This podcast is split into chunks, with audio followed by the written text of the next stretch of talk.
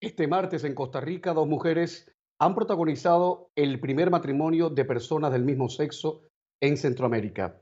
Intercambiaron las sortijas y con las mascarillas puestas simularon un beso. Primera invitada de hoy, la señora Epsi Campbell, vicepresidenta de Costa Rica.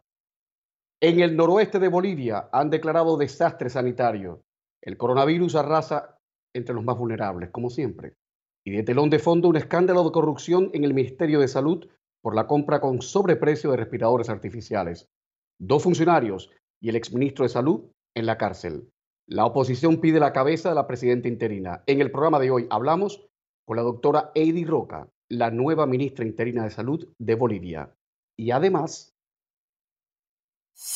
Tanto que perdí por volar en mis alturas, tanto que cubrí escondido en mi armadura, falto de aire, se me hizo tal. Además, hablamos con uno de los artistas más queridos de Hispanoamérica, José Luis Rodríguez el Puma, aquí en Camino. Porque hablando.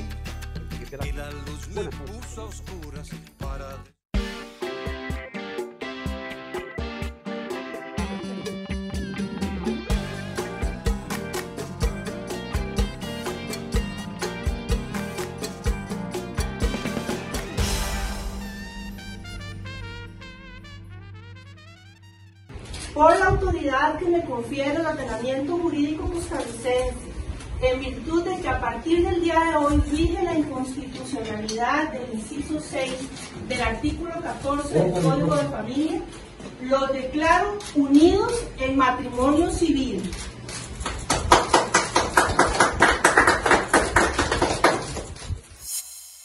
A partir de mañana, martes 26 de mayo, Costa Rica reconocerá el derecho de las personas a contraer matrimonio civil con otras de su mismo sexo. Uno se despide insensiblemente de pequeñas cosas. Lo mismo así cantaba las cosas simples una canción de César Isela, eh, Chabela Vargas en el año 2006. Una canción que decía Mercedes Sosa que arañaba el alma cuando uno la cantaba o la escuchaba. Señora, señora Campbell, Exi Campbell, vicepresidenta de Costa Rica, bienvenida a CNN, buenas noches. Muy buenas noches, contenta de estar con ustedes. Igualmente, me imagino que Chabela Vargas esté donde esté, estará celebrando esta noche, ¿no? Así es, es un tributo a mujeres que como Chabela eh, tuvieron que pasarla muy difícil por su decisión, su identidad, su orientación sexual. Creo que el país da un paso definitivo a la igualdad, a la no discriminación y, y le dice sí a los derechos humanos para que todas las personas tengan el mismo derecho a formalizar su pareja y a tener su familia. Vicepresidenta, por favor, explíquenos, suelte prenda ¿Cómo ustedes consiguieron en Costa Rica, un país en el que el catolicismo es la religión oficial, cómo ustedes consiguieron ser el primer país en Centroamérica y el país número 29 en el resto del mundo en legalizar el matrimonio de personas del mismo sexo, el matrimonio igualitario? Bueno, yo creo que es una larga, es un largo recorrido, pero cuyos pasos más importantes en términos de la legalización se dan en la administración recién pasada en la administración del presidente Luis Guillermo Solís. Hace apenas seis años, en esta casa presidencial se izaba la bandera de la, diversidad con una de las parejas que hoy a las 8 de la mañana contrajo matrimonio, don Marco Castillo. Ahí se empieza un proceso ya abierto de parte de un gobierno de la República que avanza en materia de derechos humanos y se consolida con una decisión también del gobierno anterior de la vicepresidenta Ana Elena Chacón de hacer una consulta a la Corte Interamericana de Derechos Humanos sobre la legalidad de un artículo nuestro que le limitaba la posibilidad a las parejas del mismo sexo de contraer matrimonio. Recibimos este, hace un par de años aproximadamente una decisión totalmente, dos años y medio más bien, una decisión, una opinión, eh, esa opinión la respuesta a esa opinión consultiva eh, en donde se planteaba que en efecto el artículo de nuestro código de familia que establecía que el matrimonio debía de ser entre hombre y mujer era un artículo violatorio al derecho y al principio de la igualdad.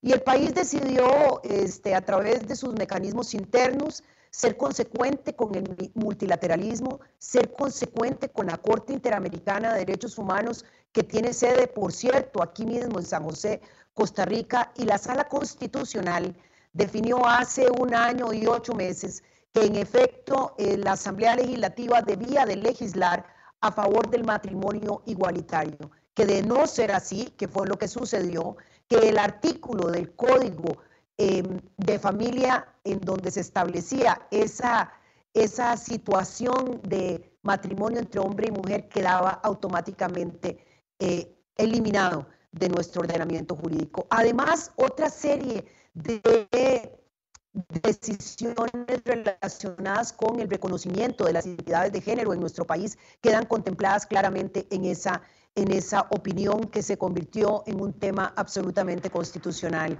Un respeto absoluto, este país es un país que respeta las decisiones que han sido tomadas por los órganos que nosotros mismos hemos establecido democráticamente y el resultado de la lucha de decenas de miles de personas que en silencio, en activismo, reclamaban el derecho a ser tratados como iguales y hoy el país celebra, entendiendo que tenemos sectores que pueden no estar eh, realmente de, acuerdo, pero ese no es lo más importante. El marco jurídico costarricense a partir de hoy garantiza que todas las personas tienen la posibilidad de contraer matrimonio indistintamente de su sexo y de su identidad de género. Es una mirada de futuro, es una nueva Costa Rica, es una Costa Rica que además le responde a una, a una población joven que también ha reivindicado y que ha planteado de manera muy contundente que la igualdad y los derechos humanos deben de ser la bandera de la democracia de nuestro país. Vicepresidenta Campbell, voy a hacer una pausa, pero usted ha dicho que el tema no es ahora la gente que está en desacuerdo, pero en este programa me gusta que estén, en la medida de las posibilidades, todas las voces, las que disienten, las que concuerdan, las, que, las voces discordantes, todas, todas. Incluso las voces altisonantes de vez en cuando se cuelan en este programa. Por eso, después de la pausa, le pido que responda, por favor, si quiere, a personas como José, que en redes sociales están diciendo que la decisión del gobierno de Costa Rica es una maldición para el país. Josefina Rojas dice que es aberrante. Robert Tolico dice, una vergüenza. ¿Qué le responde a estas personas, probablemente costarricenses, tan costarricenses como usted, la vicepresidenta de Costa Rica? Pausa y regresamos enseguida aquí en Camilo, porque hablando, hablando se entiende la gente.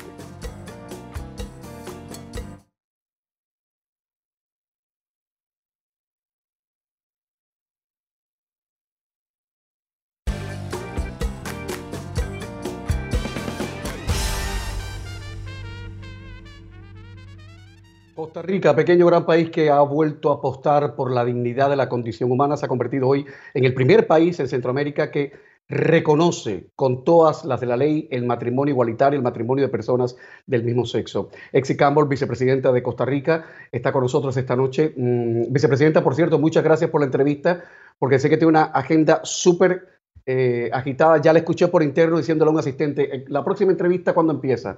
Eso es, eh, el poder genera mucha entrevista.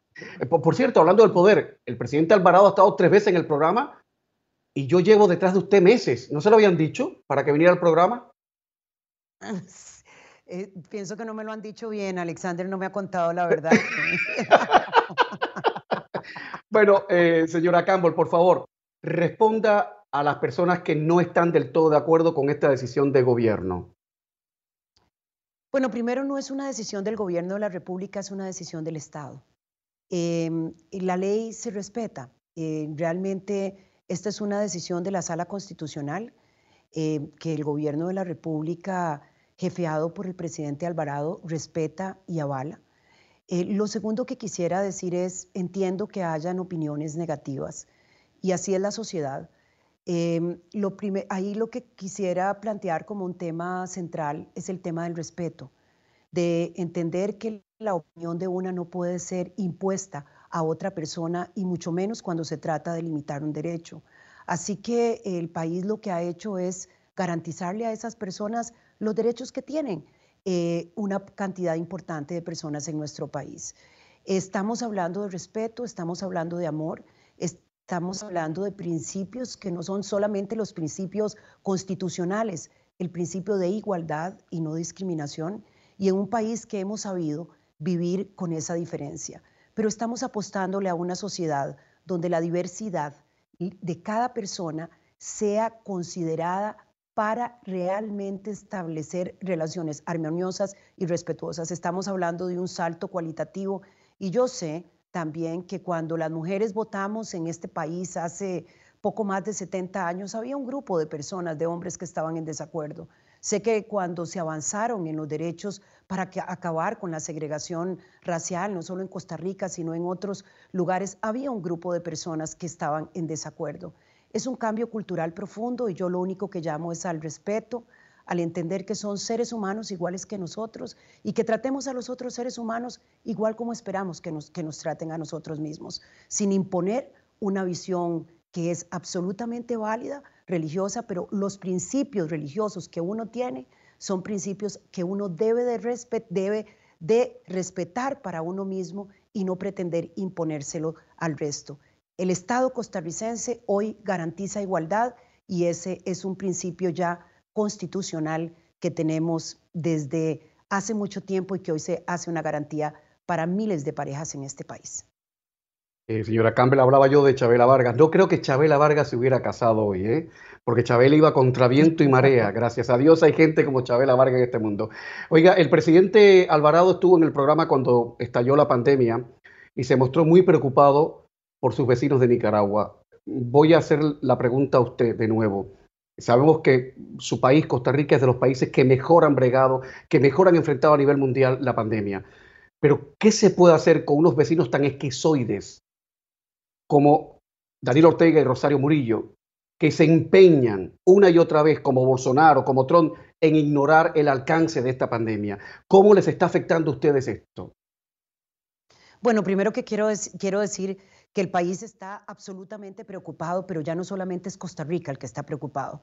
La OPS ha planteado absolutamente una llamada de atención al gobierno nicaragüense porque también pone en riesgo el esfuerzo extraordinario que se ha hecho en este país con unos costos económicos que pueden ser muy importantes, pero este Costa Rica ha sido un país que procuró eh, poner en primer lugar la salud de las personas. Es hacerle de nuevo un llamado desde Costa Rica al gobierno nicaragüense para que piense en sus propios ciudadanos, para que tome las medidas que ya están establecidas por la práctica que han tenido muchísimos países que han tenido que enfrentar esa pandemia, que no nos ponga en riesgo y en una presión en frontera, porque definitivamente lo hemos hecho bien. Hoy solo tenemos dos pacientes en unidades de cuidados intensivos, pero Costa Rica no está en posibilidad de contener el avance que el COVID-19 tiene en el caso de Nicaragua. Vicepresidenta, le compadezco por eso. Yo recuerdo cuando el presidente Daniel Ortega le pidió al presidente Alvarado, su presidente, que le diera los nombres de, los nicaragüenses que habían cruzado a Costa Rica, como si el presidente Alvarado fuera un soplón, un chivato de barrio. Daniel Ortega o no se entera o no quiere enterarse. Pero dejémoslo ahí, que, en fin, dejémoslo ahí. Vamos a hablar de cosas mejores. Hoy hemos invocado a Chabela Vargas por esta decisión del Estado de Costa Rica de reconocer el matrimonio igualitario. Pero yo me pregunto, ¿qué estaría pensando o qué estará pensando? Porque yo siempre creo que los muertos queridos nunca se van. ¿Qué estaría pensando su abuela jamaiquina de verla, de, verla usted como la primera mujer negra que es elegida vicepresidenta en América Latina, de verla hablando con Serena en español? ¿Qué estaría pensando esa abuela jamaiquina esta noche? Bueno, yo pienso que estaría muy contenta porque todo su esfuerzo habría valido la pena.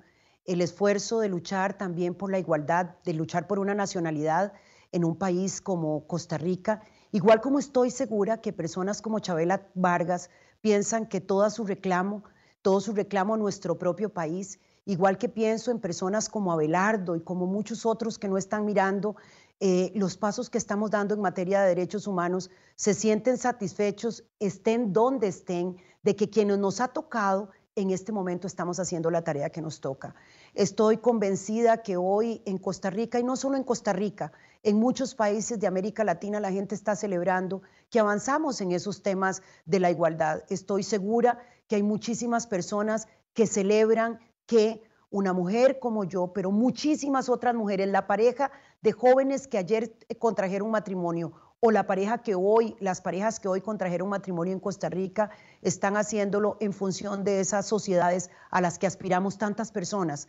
Eh, aquí en Costa Rica, por supuesto, pero en el mundo entero, ser el país 29 que avanza en materia de derechos de, para matrimonio de parejas del mismo sexo, que le garantiza a las familias. Y hoy el presidente de la República recibió aquí una familia eh, homoparental con tres hijos que estaban celebrando también que un país como este hoy les cobija con toda la legalidad que se les cobija a las familias. Así que estoy totalmente segura que las personas que transitaron antes que yo, que mi abuela y otro montón de antepasados y antepasadas están celebrando, también mucha gente viva em, hoy en Costa Rica está levantando esas banderas, pero son las banderas de la libertad, son las banderas de poder ser quienes son, son las banderas de construir una sociedad en la cual no hay justificación para discriminar a nadie.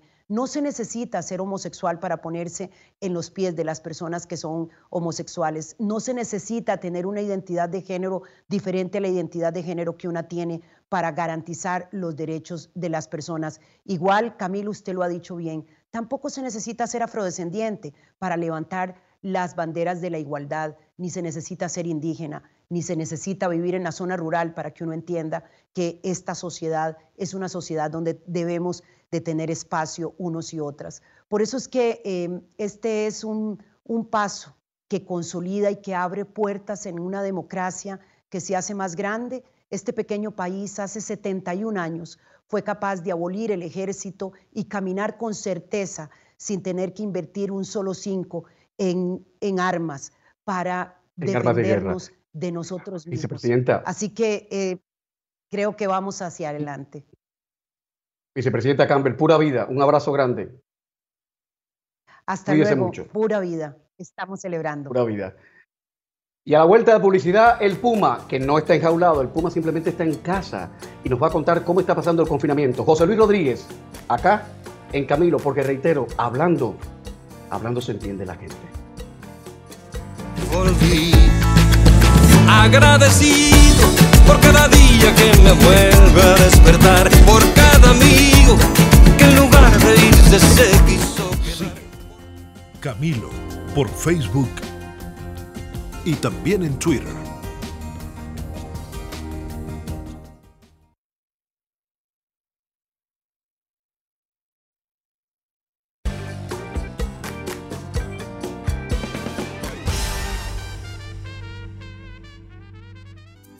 que perdí por volar en mis alturas, tanto que cubrí, escondido en mi armadura, falto de aire, se me hizo tarde y jamás. José Luis Rodríguez ha admitido que lo del doble trasplante de pulmones en 2017, tras ser diagnosticado con fibrosis pulmonar idiopática, fue como morir y volver la vida. Ahora José Luis Rodríguez tiene otro reto grande, protegerse a él y proteger a su familia del COVID-19. José Luis, querido, ¿cómo estás? Buenas noches. Mi querido Camilo, buenas noches. Tiempo sin hablar contigo. Creo que fue antes de la operación, ¿no? Que nos vimos. Eh, sí, la última vez nos vimos, tú estabas muy, muy, muy chivado, muy chivado antes de la operación. Y, y no, después, después nos vimos después de la operación, yo creo, ¿eh? si mal no recuerdo. Eh, ¿Cómo estás pasando el confinamiento? ¿Cómo te lleva? Bien, bien. Chivado, eh, claro, para la gente de España y otros países es malo. sí.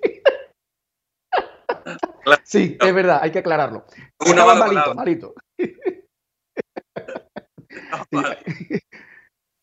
Mira, hay que aclarar esto. Oye, José, ¿cómo estás llevando el confinamiento?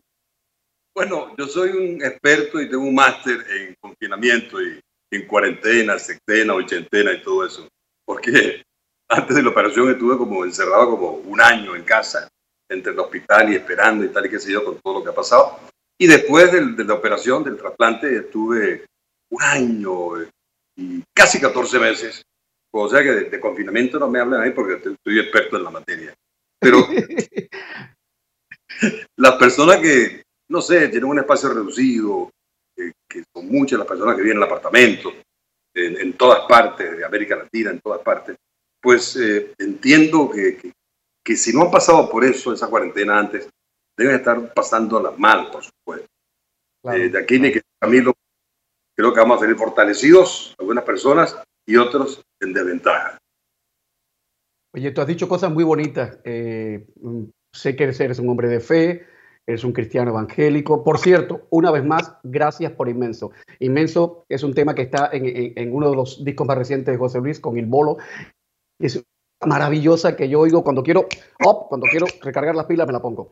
Eh, sé que eres, un, hombre de fe y has dicho cosas muy lindas sobre, sobre la pandemia. Has dicho que eh, parece mentira, pero un organismo microscópico ha puesto de rodilla toda la vanidad del mundo. Eh, ojalá que nos sirva de lección a todos, digo yo. Mira, yo creo que después de esto va a cambiar muchas cosas, por supuesto. Eh, la gente se dio cuenta que lo que importa es el rendimiento y no la asistencia. Entonces se dieron cuenta que pueden trabajar desde la casa, que aprovechan más el tiempo y rinden más la gente, que esos mamotretos de oficinas pues, a lo mejor no sirven ya, sino que se dan cuenta de que la gente rinde eh, más, creo que en, en sus casas, con su familia, en su entorno, sobre todo para la mujer, imagínate. ¿Y cuánto pasa la gente cuando sale de su casa al trabajo? Por lo menos en Los Ángeles son hora y media para llegar al sitio y hora y media para regresar. Entonces, se pierde mucho tiempo, tiempo humano, técnico, es imposible de recuperar ese tiempo. Entonces, ¿qué, ¿qué, pasa? ¿Rendimiento o asistencia? La gente creo que va a preferir rendimiento, es más económico y se expande más el comercio y todo, todo lo demás. Vamos a salir fortalecidos algunas parejas, otras se van a disgustar mucho, van a pelear. Hay mujeres que ya están obstinadas de marido, quieren que se vaya ya de la casa. Tengo amigos que no hayan que hacer porque bueno, un amigo que tenemos en la Argentina le dijo a la mujer, voy, a pintar el techo del closet. Le dijo, no, no lo hagas todavía, le dijo ella, no lo hagas todavía. El tipo de cabeza dura pintó, se puso a pintar el techo del closet. Bueno, le pintó toda la ropa blanca, todos los zapatos, y te lo dije. Entonces le tocó a la mujer. Bueno, pues ¿sabe un amigo común, un cantante muy famoso, amigo común, no puedo decir el nombre, te lo diré después por interno, me ha dicho, ¿sabes qué? El confinamiento me ha servido para descubrir ciertas cosas que mi mujer, que nunca había reparado en ellas. Me imagino que si la mujer se entera de esto, lo va a poner a dormir en el patio como mínimo. Oye, José, ahí quiero entrar eh, de lleno en algo. Hay una encuesta de una firma que se llama Lifeway Research que dice que el 98% de los pastores evangélicos de los Estados Unidos creen que la pandemia es el fin del mundo. Yo no creo en eso. No creo en el fin del mundo. Pero tú eres un hombre evangélico, un hombre de fe. ¿Qué opinas de eso? Vamos a decir cristiano, hermano querido, para no poner rótulos, tantos rótulos. Acá. Cristo es uno solo, es Padre, Hijo y Espíritu Santo. Es, cierto, es cierto. El, el final Solo lo sabe Dios.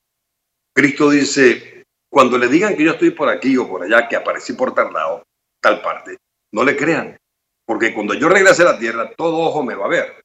Y todo se está disponiendo para que todo ojo le vea, por supuesto, el satélite. Hay más teléfonos celulares que seres humanos en la tierra ya. O sea que yo, decía, ¿cómo se va a ver esto años atrás? ¿Cómo se va a ver? Cristo lo va a ver todo el mundo. Por supuesto, por el satélite, por el teléfono y por las redes que tú puedes eh, ponerte en un sitio y te puede ver todo el mundo. Esto nos lleva a reflexionar, mi querido eh, Camilo, que, que esta pequeña cosita, pues no sabe de, negro, de blanco, de amarillo, rojo, no sabe de rico, clase media, clase pobre, es para el planeta en general. Que yo sepa, en la historia, en la Biblia, por supuesto, aparece el diluvio, cuando Dios se, se puso bravo y acabó con todo eso y dejó ocho personas nada más para que se replantearan otra vez a la humanidad. Esto está en el planeta y está afectando a todos por igual. Indistinto, te digo, de religión, raza, credo, edad, lo que sea. Entonces decimos, bueno, si te dice Dios tú eres yo, yo soy tú, tú y yo uno solo somos. Yo te veo a ti y te digo, Camilo, tú eres yo, yo soy tú, uno solo somos. No somos islas. No, que me salvo yo y los míos. No, todos dependemos de todos. De todos, Porque es de una todos. la humanidad. Si me extiendo mucho, córtame, por favor. No, no, no, está, estás perfecto. O sea, en esto estamos todos y tenemos que salir de esto y, y, lo menos y lo menos chivados, lo menos malitos que podamos. Eh, me están preguntando, porque hablé de inmenso, está en el, en el disco eh, que hizo Montaner con eh, José Luis. Es una canción con el bolo. A mí me encanta, se la recomiendo a todo el mundo. Cuando estén un poquito down, la ponen. Me cantas un cachito antes de irnos, me quedan 30 segundos, José. Inmenso. Para irnos. Pero me hiciste trampa. trampa. Una segunda vez que vamos a puede ser. Me daste con la gana, hermano. No, no, me engañaste. Diste las nueve, no, me tiraste a las nueve y media. No puede ser. Ok. Pero vamos a hacer el capítulo 2. Inmenso se grabó antes de la operación. Fue una canción que hizo Yamil Marrufo con Ricardo Montaner. Eh, la generosidad de Ricardo, pues, eh, hizo que Sí, sí, eso sí. sucediera. El disco inmenso.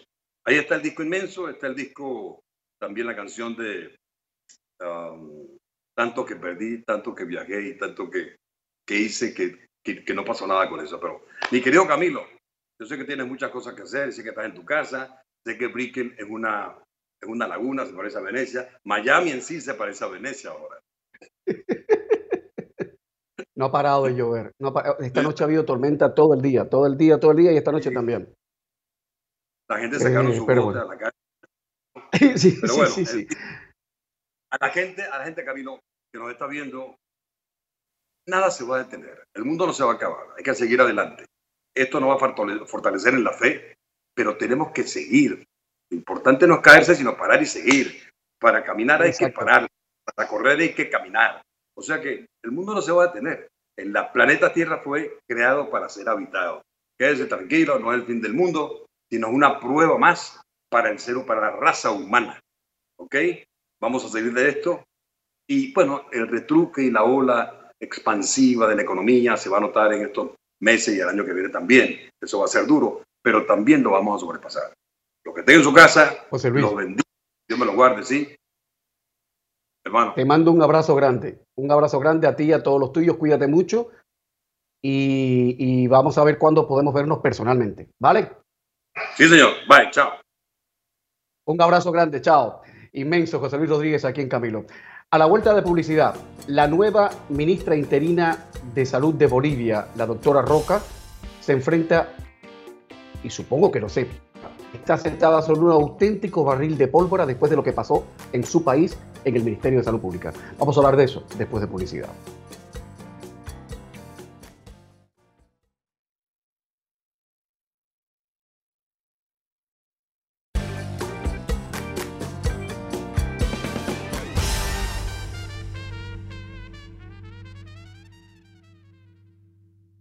Heidi Roca, la nueva ministra interina de Salud de Bolivia. Bienvenida a Ser en Español. Buenas noches. noches. Es un gusto saludarlos desde Bolivia. Oiga, doctora, eh, primero entremos con los datos. Acaba prácticamente de minutos de salir información nueva de lo que está pasando en el vecino Brasil. 1.039 muertos en las últimas 24 horas. Durante dos días seguidos, Brasil lleva más muertos que Estados Unidos. Con una situación tan cercana, ¿están ustedes preocupados en estos momentos con, con esa situación en Brasil, más la actitud que asume el gobierno de Brasil ante la pandemia? ¿Los tiene preocupados ustedes en Bolivia? Por supuesto que lo que ocurre en todos los países vecinos es una preocupación para nosotros. Estamos eh, prácticamente rodeados de coronavirus, de casos con países que son eh, desarrollados desde el punto de vista de, la capacidad de respuesta del sistema de salud y nosotros que tenemos bastantes debilidades en esta capacidad de respuesta. Oiga, ¿cómo han usado ustedes, el gobierno de, Bolivia, quiero decir, los 170 millones de dólares que ofreció el Banco Mundial para apoyarles en combatir la pandemia? ¿En qué se ha usado esa plata?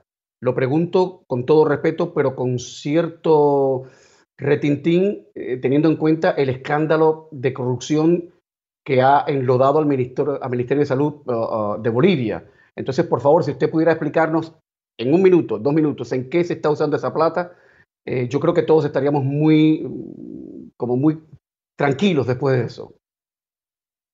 Por supuesto. Eh, estoy menos de una semana haciéndome cargo del Ministerio de Salud, pero eh, la información que yo tengo es de que esa cantidad de dinero que viene prácticamente como un financiamiento, no como ayuda al país, eh, está siendo invertida en la compra de equipos, camas, monitores, insumos, medicamentos que permitan fortalecer la capacidad de respuesta de nuestros hospitales, que sabemos en Bolivia es muy débil. Doctora, le perdí. ¿Me escucha? Ah, ya, ya. Sí, sí. Bueno, esa es una parte de lo que tengo información de que se está invirtiendo el dinero de este financiamiento, que no, no ha sido del Banco Mundial, que no ha sido todavía invertido en su totalidad, porque ustedes saben muy bien lo difícil que es conseguir equipamiento eh, en el mercado internacional, sabiendo que Bolivia es un país eh, poco competitivo con relación a los países de la región. Otro, otro eh, ítem que se está destinando recursos y que Bolivia no tiene es en el área de contratación de personal eventual para poder cubrir estos servicios como la terapia intensiva de los hospitales, como los servicios de hospitalización en un área fundamental que es el aislamiento de pacientes, que es una de las estrategias que consideramos que en Bolivia ha estado dando resultados. Doctora, permítame un intercot. Hablando de la contratación de personal, Luis Arce, que es el candidato a la presidencia por el movimiento del socialismo, que es el partido de Evo Morales o el grupo de Evo Morales, no sé si todavía es un partido o si alguna vez lo fue con todas las de la ley, ha dicho, y le voy a citar, que expulsar a los médicos cubanos, más que un error, fue una acción inhumana. ¿Qué usted le responde al señor Arce y que usted le responde al pueblo de Bolivia a ese respecto? Primero, es fundamental saber y que la comunidad internacional conozca que nosotros tenemos gran cantidad de médicos formados en el país y que no tenían trabajo. Sin embargo, a pesar de eso, se contrató cantidad de médicos cubanos para que vengan a sustituir al personal formado en Bolivia. Ese es uno de los, de los aspectos que para nosotros se ha, metido, eh, concretamente ha mediado para la sacada de este de médicos Y, los bolivianos no tenían, perdón, los bolivianos no tenían trabajo y el gobierno le pagaba a Cuba por los médicos que le enviaba a Cuba. Vaya, parió katana, como dicen en mi barrio. y la, otra, el otro elemento. Sueldo, les pagaba un sueldo mayor al que el médico boliviano ganaba en el esa es otra de las. Los médicos que han sido sacados del país son profesionales que han menos de seis o siete años básicos que son los que Bolivia estudia un médico para poder ejercer la profesión. Estamos hablando de profesionales que estudiaron tres años, que tenían un certificado, un título de médicos comunitarios para trabajar solamente a nivel comunitario. En realidad no se ha visto el resultado de este trabajo. Pues fíjese, eh, doctora Roca, que ese elemento que usted ha dado, La Habana, no lo significa en sus eh, publicaciones oficiales y la gente de Evo Morales tampoco. Mientras los médicos bolivianos estaban sin trabajo, el gobierno eh, de Evo Morales pues traía, importaba médicos de Cuba, les pagaba más a los cubanos Y sabe usted que a los médicos cubanos lo que le llega es una ínfima parte del dinero que reciben por su trabajo en los, en los respectivos países. Pero bueno, en fin. Hay que decir que la doctora Roca, con la que estamos hablando, lleva 36 años de experiencia en salud pública, es médico cirujana y está ahora al frente de, la, del Ministerio de Salud Pública, yo creo que en el peor trance histórico de su país. Eh, ¿Cuántas horas duerme usted cada, cada noche, doctora? Si le digo la verdad, no debo dormir más de cuatro a cinco horas cuando duermo. La verdad que me ha tocado eh, asumir, eh, como usted dice, el Ministerio de Salud en la peor época de la historia del sistema de salud, Camilo. Eh, no solamente por la situación de crisis epidemiológica que estamos viviendo, sino por el desastre del sistema de salud que tenemos. Cuando nosotros necesitamos hacer que un hospital llamado aquí de tercer nivel, es decir, un hospital que tiene teóricamente las especialidades eh, que van a resolver los problemas más complejos de la población, usted se va a encontrar con que no tiene especialistas en terapia intensiva y ellos son los que van a negar la terapia intensiva. Qué terrible. Se va a encontrar con que los eh, especialistas eh, anestesiólogos, que son los que tienen que acompañar en una cirugía, son escasos en todo el país. Se va a encontrar con que la atención primaria en salud, que es el pilar fundamental del sistema de salud, no cuenta con médicos que tienen que salir a la población, a la comunidad para hacer una visita casa por casa y poder trabajar en lo que es la prevención y la promoción. Nosotros tenemos un excelente modelo de prestación de atención, sin embargo no podemos implementar porque no tenemos las condiciones para poder llevarlo adelante.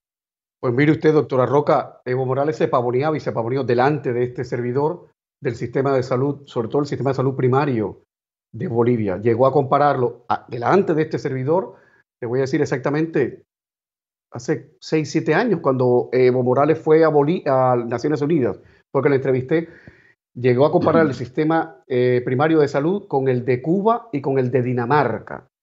En fin, doctora Roca, lo dejamos ahí de momento. Le deseo toda la buena suerte del mundo en esta gestión. Le deseo que, todo vaya bien, protéjase mucho y, mantenga el ánimo, porque sin, sin, el ánimo esto no se puede aguantar. Muchas gracias y un abrazo grande para todos en Bolivia. Usted lo ha dicho, protéjase mucho. Muchas gracias, Camilo. Hasta otra oportunidad. Buenas noches. Que Dios la bendiga. Última pausa y estamos de vuelta prácticamente en nada. Pero si mantienen la sintonía, se enteran quién viene mañana a compartir café aquí en Camilo.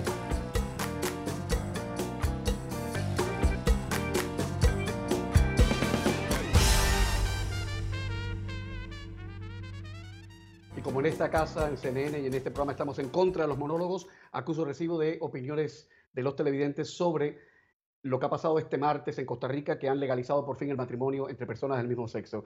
A Susenita Avendaño, que es una fiel, fidelísima televidente, dice, eh, bueno, agradece a CNN por tratar estos temas de la manera que lo trata. Alguien que firma Okoru dice que la vicepresidenta Campbell eh, va en contra de la Biblia cuando eh, habla del matrimonio gay. Una persona que firma Tropical dice que bueno que triunfa la igualdad en Costa Rica, que viva la diferencia, felicitaciones. Sin embargo, Alejandro Gómez Faría dice que vamos a esperar la violencia en casa de las lesbianas. Pero Alejandro, ¿por qué en casa de las lesbianas? En casa de cualquier vecino puede haber violencia. ¿O en qué mundo vive usted, por Dios? Víctor Matos dice, ha sido un gran paso, un ejemplo a seguir para los países de la región, muy bien por Costa Rica.